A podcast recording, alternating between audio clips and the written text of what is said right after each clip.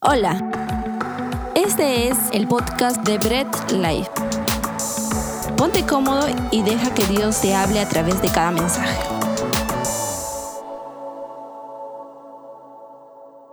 Muy bien, Bread Life y amigos que nos visitan, pues puedes ponerte cómodo, puedes estar ahí en la comodidad de tu sillón o en tu mesa, si estás tomándote un café o esto, pues ten la libertad de hacerlo, solamente te pido que puedas concentrarte. Ya hemos cantado, hemos orado, hemos adorado a nuestro Dios.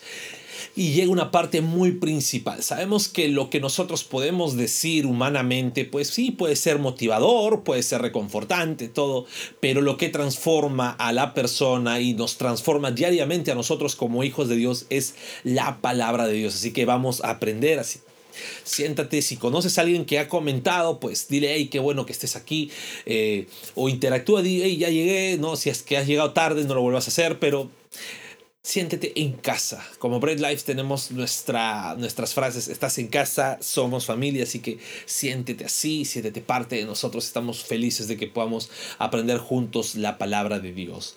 Y bueno, ya estamos en el tercer capítulo de nuestra serie Espíritu Santo y hemos hablado de la persona del Espíritu Santo, hemos hablado de la obra del Espíritu Santo en el Antiguo Testamento y vamos a hablar hoy día de la obra del Espíritu Santo en la vida y ministerio de Cristo. Y el Espíritu Santo juega un papel fundamental en la vida y ministerio de Cristo y la Biblia nos da detalles de eso. ¿Sí? Si nosotros leemos la Biblia, nos da detalles. ¿Por qué? No, porque alguno podría decir, ¿y por qué el Espíritu Santo jugaría un papel fundamental en la vida de Cristo si Cristo es Dios? Pero recordemos, ¿no? en Filipenses 2, de 6 a 7, no lo vamos a leer, pero tú lo puedes buscar, pues vemos que Cristo se despojó a sí mismo y tomó forma de hombre. Cristo se despojó a sí mismo de su deidad y tomó forma de hombre. Esto no le quitó su deidad, él seguía siendo Dios, sin embargo en la tierra era 100% hombre. Sí, en la tierra era 100% hombre, con todo lo que pasaba el ser humano. Nació, se enfermaba, se raspaba, se hería, se entristecía, tenía que ir al baño, comía, sentía hambre, sentía dolor, todo porque era 100% hombre. Este ministerio es de los más grandes. ¿sí? El ministerio, el, perdón, este misterio es de los más grandes. El misterio de que Cristo era hombre la tierra era bastante, es muy profundo, muy grande. Los teólogos lo llaman a esto, así que apunta, los teólogos llaman a esto la unión hipostática. Los padres de la iglesia lo, lo le pusieron ese nombre. Eh, sin embargo, Cristo cuando se despojó de su gloria al encarnarse, estuvo un cuerpo humano limitado. Estuvo en este un cuerpo humano como el de nosotros, limitado. Y ahí es donde el Espíritu Santo juega un rol y un papel en la vida y ministerio de Cristo. Y ahora, eh, tenemos que recordar que en Dios, en los propósitos de Dios, no hay nada al azar. No es que Dios tira los dados y diga, pues, bueno, a ver, vamos a ver qué sale. No, juega sus daditos, su cachito y dice, esto salió y genial. No, en Dios no hay nada al azar. No, todo lo que pasa con los fines de Dios está de acuerdo a sus propósitos de su eterna y soberana voluntad. La vida, perdón, la labor del Espíritu Santo en la vida y ministerio de Cristo no es algo al azar, no es era el cumplimiento perfecto de toda la obra del Espíritu Santo que estaba en el Antiguo Testamento y hemos visto la semana pasada, ¿no? El Espíritu Santo estaba en la creación porque era Dios, estaba inspirando, estaba en la vida de en presente la vida de los de, las personas del pueblo de Dios, ¿no? Eh, estaba dotando habilidades en los jueces. En Cristo estos cumplimientos se hace perfecto. Y también en lo que haría el Espíritu Santo en la, vida y ministerio de Cristo es un reflejo de lo que haría después en la vida de todo creyente. Entonces, esto es lo que debemos entender. El Espíritu Santo juega un rol fundamental en la vida y ministerio de Cristo en la tierra. Y eso es lo que vamos a aprender hoy, vamos a estudiar, así que vamos a orar para poder empezar con nuestro mensaje. Padre amado, gracias te damos, Señor porque tú te places en que podamos aprender día a día de ti. Tú te places en que podamos, Señor, llenarnos de sabiduría. Solo te pedimos que nuestro conocimiento no sea un conocimiento humano, sino un conocimiento que tú nos reveles a diario en tu palabra. Un conocimiento que tú, Señor, nos ilumines a diario, de acuerdo a lo que está en tu palabra. Padre, te pedimos toda humildad y de todo corazón que abras nuestro entendimiento y que tú seas enseñándonos en esta noche. En el nombre de Jesús. Amén. Bien, vamos a ver tres puntos eh, o tres aspectos fundamentales eh, del Espíritu Santo en la vida y ministerio de Cristo. El primer punto es que el Espíritu Santo estuvo en la concepción y el nacimiento de Cristo. La concepción o lo que se conoce como encarnación, ¿no? en Juan 1.14 que dice el verbo se hizo carne ¿no? y habitó entre nosotros, fue obra del Espíritu Santo. ¿sí? Fue una obra divina, no fue una obra humana. Sí, era una obra completamente divina. Y fue obra del Espíritu Santo, no, porque el ángel Gabriel cuando se le presenta a María en Lucas 1.35, le dijo, no, vas a concebir del Espíritu Santo. Vas a, a estar embarazada, pero por obra del Espíritu Santo. Y es más, ¿no? Cuando vemos, cuando este mismo ángel se le presenta a José, ¿no? En, en Mateo 1.20, porque José estaba diciendo, oye, María quedó embarazada, no es mío, entonces secretamente la voy a dejar. El ángel se le presentó y dijo, hey, tranquilo, no te engañó. O como diríamos ahora, María no te adornó, pero está siendo, ha concebido del Espíritu Santo. Este ángel dijo José, no es una obra humana. El Espíritu Santo estuvo desde la concepción y nacimiento de Cristo.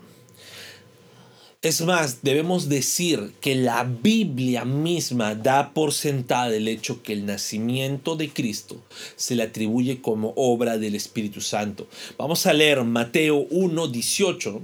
Sí, yo voy a seguir leyendo en la Reina Valera, la que nunca falla y la que todos ustedes creo que tienen, ¿no? Dice, el nacimiento de Jesucristo fue así. Estando desposada, María su madre con José, antes de que se juntasen, se halló que había concebido del Espíritu Santo. Y vamos a entender algunas cositas, ¿ok? Vamos a entender algunas cositas. Eh, el nacimiento de Jesucristo, la obra, la, época más importante del mundo, ¿sí? Pasa así, María estaba desposada con José. ¿Qué significa que estaba desposada?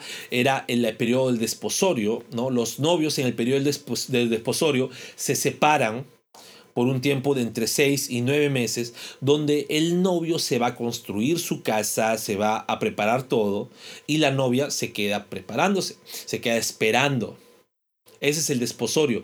¿Con qué fin lo hacían? Uno, para que el novio tenga dónde llevar a la que va a ser su esposa y lo otro para que sea eh, el matrimonio eh, testificado de que no se casaban porque había quedado embarazada.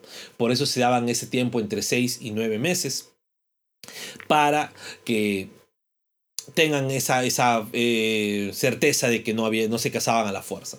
Entonces José estaba en ese periodo en ese periodo, ¿no? Algunos dicen que María por ser más o menos de, por costumbre judía, tendría entre 13 y 15 años. Y José, ¿no? Algunos eh, para criticar dicen, no, José era un viejo, no un viejo verde. Pero no, otros dicen, no, José más o menos debería estar entre la edad de 24 y 25 años, que era lo normal que podían juntarse eh, dos personas. Entonces, José estaba en el periodo del desposorio y María quedó embarazada. Era lógico, ¿no? Por las leyes judías, que María debía ser apedreada. María debía ser sacada al medio de la ciudad y ser lapidada. ¿Por qué? Porque si había quedado embarazada y no era de José, pues había engañado. Entonces José, para evitar todo ello, incluso, ¿no? Eh, algunos teólogos dicen, algunos estudiosos dicen que lo hacía como para quitarse la culpa. Él se escapaba como diciendo, abusó de ella y se fue. No, porque era hombre justo. El ángel se le presenta y dice, José, tranquilo, María no te engañó. José, tranquilo, todo está bien. María concibió por el Espíritu Santo. Ese niño no es un niño cualquiera. ese niño es obra del Espíritu Santo. Y no solamente es obra del Espíritu Santo, es Dios encarnándose en ese pequeño. Es Dios Hijo encarnándose en este pequeño. Esa concepción, no, la concepción es cuando se empieza a formar el ser humano en el vientre de la mujer. Esa concepción es una concepción inmaculada, sin mancha. A veces como cristianos evangélicos tenemos miedo de llamar la inmaculada concepción. Si era una concepción inmaculada porque no había pecado, no había una unión entre dos pecadores, sino era el Espíritu Santo haciendo su labor en la concepción y nacimiento de nuestro amado Salvador Jesucristo. Un segundo punto es el Espíritu Santo en la vida y ministerio de Cristo. Si bien es cierto, desde el nacimiento tenemos solamente eh, la niñez, bueno, a los 12 años, Cristo, ¿no? En el templo, y luego ya lo, le perdemos el rastro, desde los 12 años hasta los 30, son 18 años que no sabemos. Por ahí algunos eh, locos alucinados dicen que Jesús se fue a la India a, a practicar con los maestros, con los gurús, los chakras y todas esas cosas para que no sintiese dolor en la cruz. Bueno, hay un montón de teorías en verdad ridículas, pero no, no sabemos nada, la Biblia no nos dice nada, lo que podemos solamente optar es por decir Jesús estaba haciendo lo que todo judío normal haría, estar en los negocios de su padre biológico. ¿no? Y en este caso José tomó el labor de padre, entonces se, se, intuye que Cristo también estaba en el negocio de la carpintería, era el carpintero, era el hijo del carpintero, entonces estaba en todo lo que era la carpintería. Pero sí hay algo muy importante. Debemos entender cómo el Espíritu Santo trabajó en la vida y sobre todo no en lo que está en esos 18 años que la Biblia no nos da detalles, sino en lo que está desde que la Biblia nos da detalles y toda la vida y ministerio de Cristo. ¿Ok? Entonces, vamos a empezar con un personaje muy, muy importante que es Juan el Bautista. Y Juan el Bautista no, y me dice, oye, ¿qué tiene que ver Juan el Bautista con la vida y ministerio de Cristo? Pues tiene que ver mucho. Juan anunciaba, ¿no? el bautismo y el arrepentimiento y se iba contra Herodes, le decía, Herodes, arrepiéntete porque tomaste la mujer de tu hermano y lo mataste. Y Juan era uno de esos predicadores vehementes que siempre estaba ahí fiel a la verdad. Y él predicaba y anunciaba y él bautizaba con el arrepentimiento, bautismo en aguas. Y había muchas personas que se le acercaban y le decían, hey Juan, ah, Juan, no me engañas, tú eres, tú eres. Juan de repente lo miraba con un aspecto de, ¿yo qué? Y Juan, no, no, tú eres, tú eres ese Mesías, acéptalo. Y Juan, no. Y ante tantas interrogantes, Juan les decía, yo no soy, yo bautizo en agua nada más el que viene va a bautizar con Espíritu Santo y con el fuego. ¿Sí? Y lo leemos en Lucas 3:16, ¿no? Dice, respondió Juan diciendo a todos, yo a la verdad os bautizo en agua, pero viene uno más poderoso que yo, de quien no soy digno de desatar la correa de su calzado. Él os bautizará en Espíritu Santo y fuego. ¡Wow!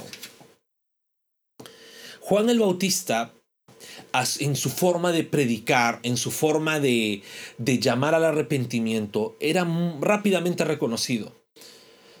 Todos, ¿no? Había como que era el predicador de moda. Todos iban, escuchaban el mensaje, Juan, uy, arrepentimiento, ya, ¿qué, qué hago? ¿Qué hago? Yo ya me circuncidé, no, ya eso ya no vale, vamos, bautízate en agua, ya, yo también, yo quiero. Y todos se bautizaban y, y Juan los bautizaba. Ante tanta concurrencia, pues vienen, le dicen, Juan, tú eres, y Juan dice, no, yo no soy. Y Juan lanza algo muy tremendo. Y es que a pesar de repente Juan estaba en el apogeo de su ministerio, y hay muchas personas hoy que cuando tocan su ministerio dicen, no, mi ministerio es mi ministerio.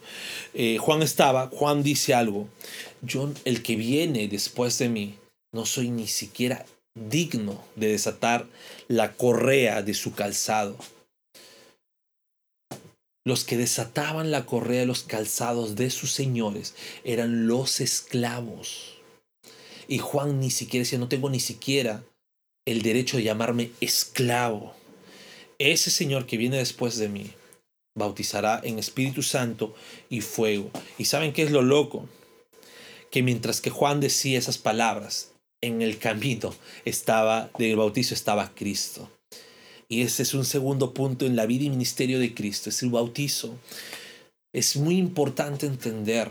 Juan no quiso bautizar, dice, yo tengo que ser bautizado por ti, le dice a Cristo. Y Cristo, no, Juan, es necesario que yo me bautice, es necesario que pase esto, porque así está designado. Y cuando Juan lo bautiza a Cristo, se ve algo que en la Biblia nos da el detalle de la plena deidad de Dios. Se ven en un mismo escenario las tres personas de la Trinidad actuando juntas y visible, palpable a, la luz de todos. porque Leemos Lucas 3, 21 22. Dice la palabra, aconteció que cuando todo el pueblo se bautizaba, también Jesús fue bautizado. Y orando, el cielo se abrió y descendió el Espíritu Santo sobre él en forma corporal, como paloma. Y vino una voz del cielo que decía, tú eres mi hijo amado, en ti tengo complacencia en un mismo escenario estaba el Espíritu Santo descendiendo en forma de paloma. No que era una paloma, sino descendió en forma de paloma. Significando pureza, significando paz. Estaba el Hijo siendo bautizado. El Hijo diciendo, acá empieza mi ministerio. Y el Padre desde el cielo diciendo, este es mi Hijo amado. Tengo complacencia en lo que va a pasar. Las tres personas de la Trinidad en el bautizo de Cristo. Y el Espíritu Santo estaba desde allí con él. Y luego, rápidamente, luego del bautismo, el Espíritu Santo llevó a Cristo al desierto a que fuese tentado. Porque empezaba el ministerio de Cristo y era necesario que el Señor fuese tentado en todo lo que nosotros podíamos, podemos ser tentados ahora.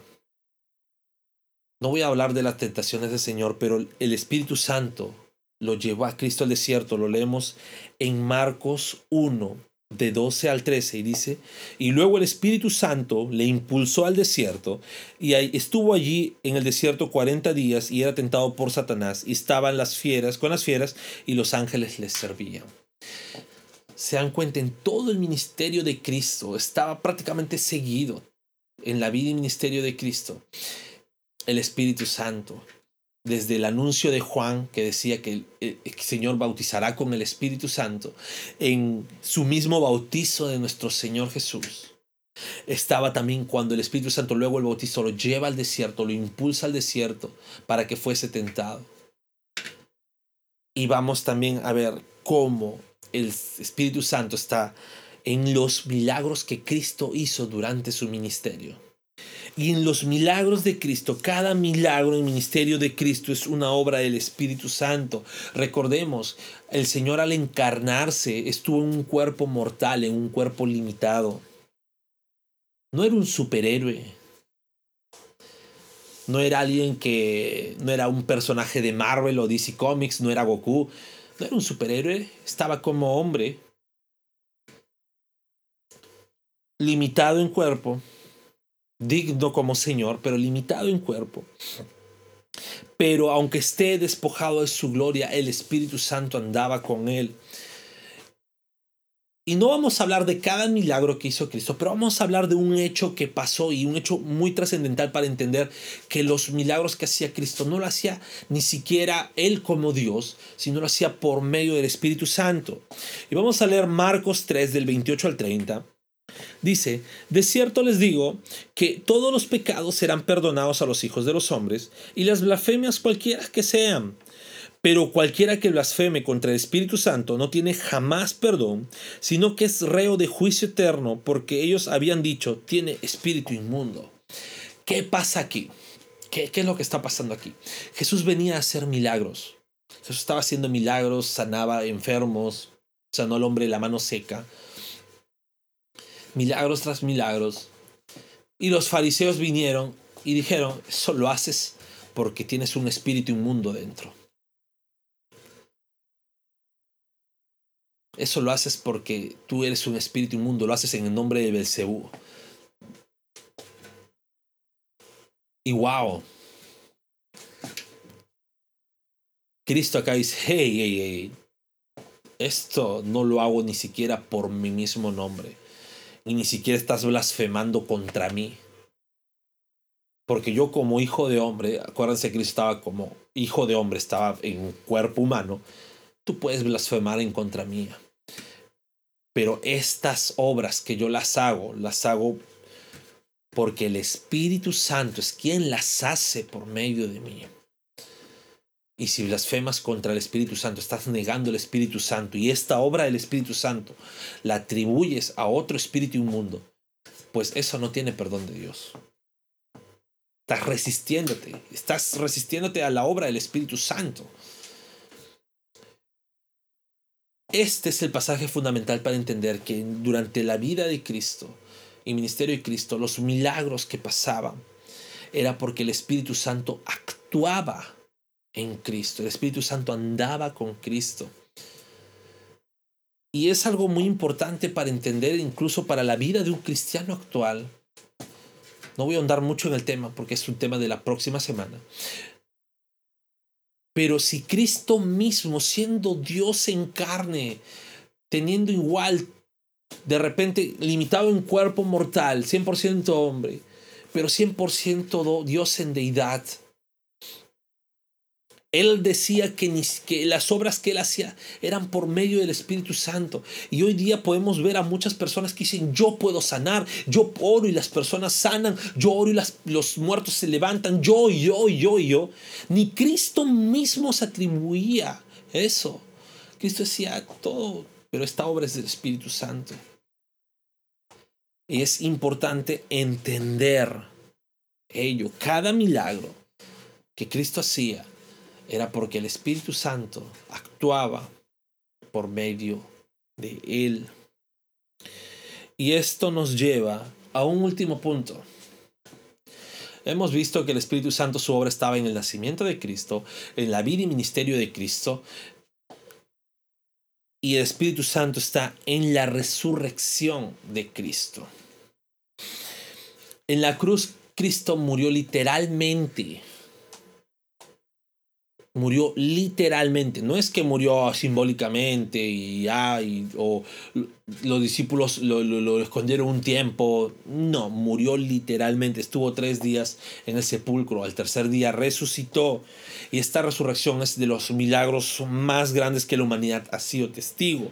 Habían otras resurrecciones, ¿no? Lázaro, la hija de Jairo y otras resurrecciones en el Antiguo Testamento igual. Sin embargo, sin embargo, la resurrección de Cristo tenía un propósito muy diferente y un efecto en la humanidad muy diferente.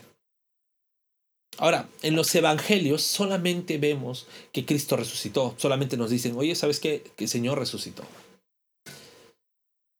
Pero el apóstol Pablo en Romanos nos hace entender que la resurrección fue obra del Espíritu Santo y tiene una, una, un efecto en nuestras vidas. Romanos 8:11 dice, y si el Espíritu de aquel que levantó de los muertos a Jesús mora en vosotros, el que levantó de los muertos a Cristo Jesús vivificará también vuestros cuerpos mortales por su Espíritu que mora en vosotros. El cuerpo de nuestro Señor estaba muerto como hijo de hombre. Y el Espíritu Santo lo levantó de los muertos. La resurrección de nuestro Señor tampoco es algo casual, sino es obra del Espíritu Santo. Es obra que el Espíritu Santo de Dios estaba con Cristo. Y es una promesa que en nuestras vidas, si tenemos el Espíritu de Dios, el Espíritu Santo en nuestras vidas, también te gozaremos de esta bella resurrección. La obra del Espíritu Santo en la vida y ministerio de Cristo es el cumplimiento perfecto de su obra en el Antiguo Testamento y primicia de lo que hace en la vida del creyente, de cada creyente. Recordemos, en el Antiguo Testamento el Espíritu Santo estuvo presente en la creación. Y en el Nuevo Testamento vemos que estaba en el nacimiento, en la, en la encarnación y en la concepción de Cristo. Y en la vida del creyente, el Espíritu Santo es quien nos da, crea en nosotros un nuevo ser, una nueva vida, un nuevo nacimiento. En el Antiguo Testamento el Espíritu Santo estaba en todo el accionar en la, en de los jueces, en el accionar de los profetas, del pueblo de Dios. En el Nuevo Testamento hemos visto cómo en la vida de Cristo, pues eh, el Espíritu Santo está presente en todo su accionar ministerial y en la vida del creyente está a diario también el Espíritu Santo actuando. Y así como Cristo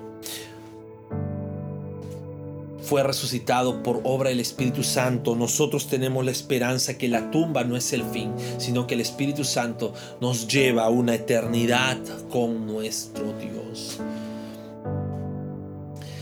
yo quiero decir algo, como cristianos, como hermanos, como hermanos en Cristo, pues debemos entender esto presente. No debemos estar simplemente pensando que todo es nuestra obra o todo lo que hacemos es por mérito nuestro. Como cristianos debemos entender que así como el Espíritu Santo obró en la vida y ministerio de nuestro Señor, él es quien obra en nuestra vida, en nuestro ministerio, en nuestro andar diario. No hacemos nada por nuestros propios méritos, sino porque el Espíritu Santo actúa en nuestras vidas. Porque el Espíritu Santo está en nuestras vidas. Eso debemos entender como hijos de Dios.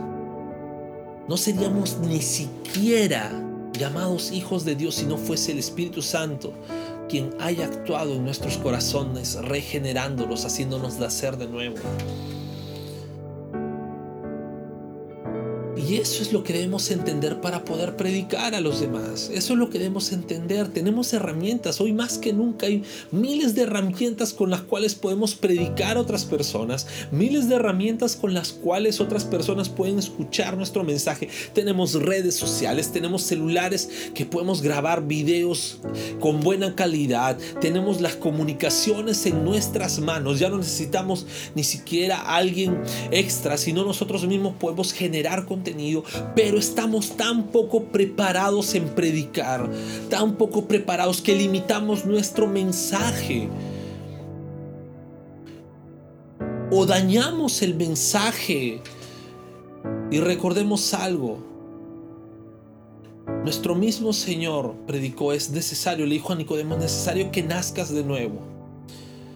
Y ese nacimiento es la regeneración que el Espíritu Santo hace en la vida cuando prediquemos, prediquemos la palabra de Dios, pero no haciendo nuestras propias cuentas, no haciendo que, ah, ya le prediqué, ya se convirtió porque yo he sido quien le ha predicado, no, sino prediquemos y roguemos, Señor, tu obra, Señor, el Espíritu Santo que sea obrando en la vida de esta persona, transformando. Esa es la predicación y prediquemos, compartamos el mensaje del Evangelio a toda criatura. Y si me estás escuchando por primera vez, y de repente estás sintiendo, oye, ¿sabes qué? No sé qué me está pasando. Déjame decirte algo. El mundo está tal cual, la sociedad está tal cual, porque se ha dejado de lado el, el actuar del Señor en el mundo.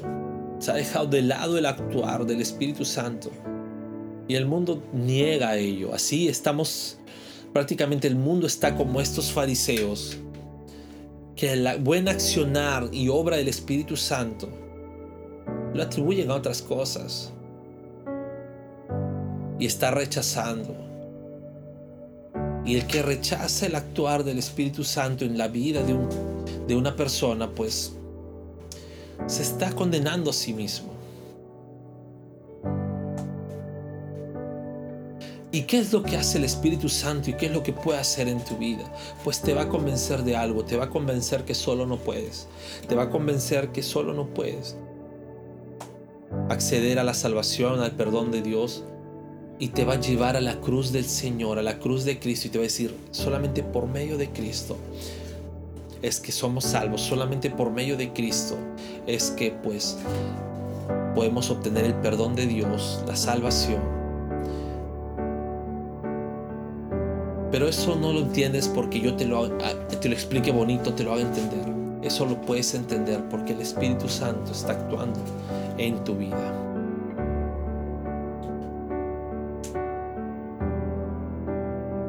Y yo animo, si es que nos escuchan por primera vez, escuchemos esa voz del Espíritu Santo quien nos dice, es tiempo de arrepentirnos y poner toda nuestra fe en Cristo Jesús. Oremos. Padre amado, gracias te damos por este tiempo de palabras, Señor, este tiempo edificante en el cual tú te glorificas. Gracias porque así como el Espíritu Santo actúa en la vida de nuestro Señor Jesús, actúa también en nuestra vida y ministerio. Desde que nos convence de pecado y estamos aquí, y durante toda nuestra vida hasta el momento de nuestra resurrección y pasemos la eternidad contigo. Dios, gracias por cada persona que nos escucha por primera vez.